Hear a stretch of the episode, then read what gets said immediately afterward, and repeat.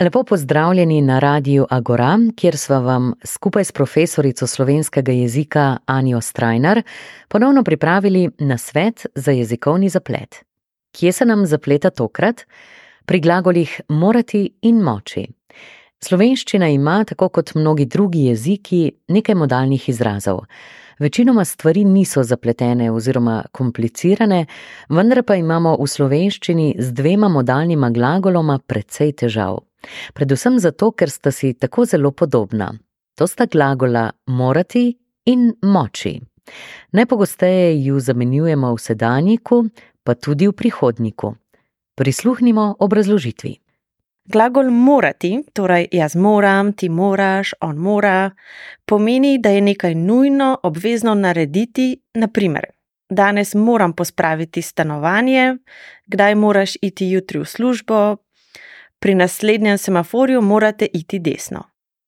Če dobro poslušamo, lahko slišimo, da imamo v glagolu črko a, torej moram, moraš, mora, morava, morata.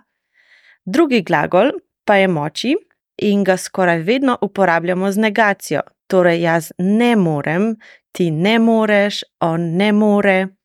S tem glagolom povemo, da nekaj ni mogoče, da ne gre mogoče fizično, psihično, finančno, logistično, skratka, ni možno. Naprimer, ne moreva ti pomagati, tudi mi dva ne razumeva tega.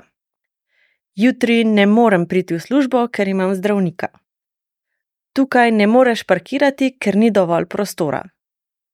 Če dobro poslušamo ta glagol, lahko slišimo, da imamo v glagolu črko e, torej ne morem, ne moreš, ne more, ne moreva, ne moreta.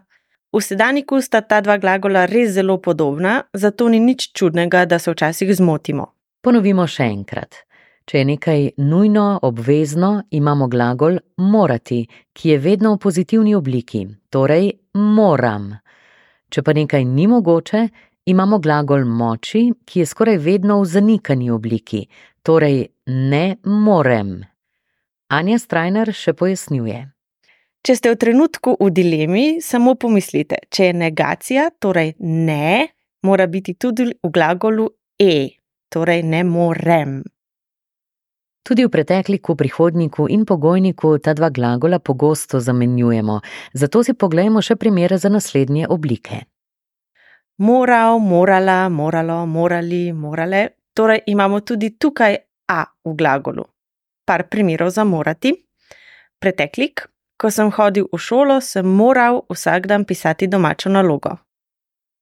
Prihodnik, jutri boš najbrž moral iti na sestanek. In pogojnik, jo že včeraj bi morali to končati, šef bo res jezen. Oblika, ki jo za preteklik, prihodnik in pogojnik uporabljamo za glagol moči, pa je nepravilna. In sicer mogel, mogla, moglo, mogli, mogle. Torej imamo tudi tukaj kot pri sedanjiku e v glagolu. Je pa res, da je oblika malo drugačna. Poglejmo še par primerov za moči. Preteklik, nisem te mogel poklicati, ker sem imel prazno baterijo. Prihodnik, ne bova mogla priti na tvojo zabavo, ker bova takrat na Havajih.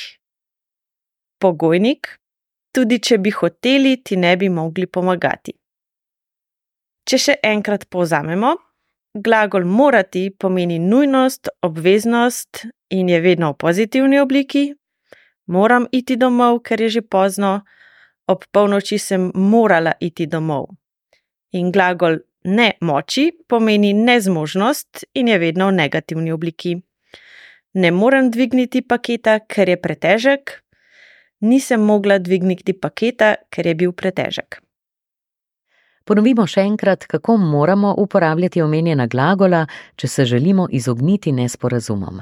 Glagol morati izraža nujnost, da uresničimo neko dejanje. Moram pomiti posodo. Glagol moči pa po drugi strani izraža sposobnost, da dejanje uresničimo. Petra ne more priti, ker ima pevske vaje. In še trik, kako si pravilo lažje zapomnimo. Kadar je nekaj treba storiti, uporabite glagol za. Moram, sem morala. Če pa nekaj ni mogoče, pa uporabite glagol ze. Ne morem. Toliko za danes in vesela bom vaše pošte na jezikafna agora.at.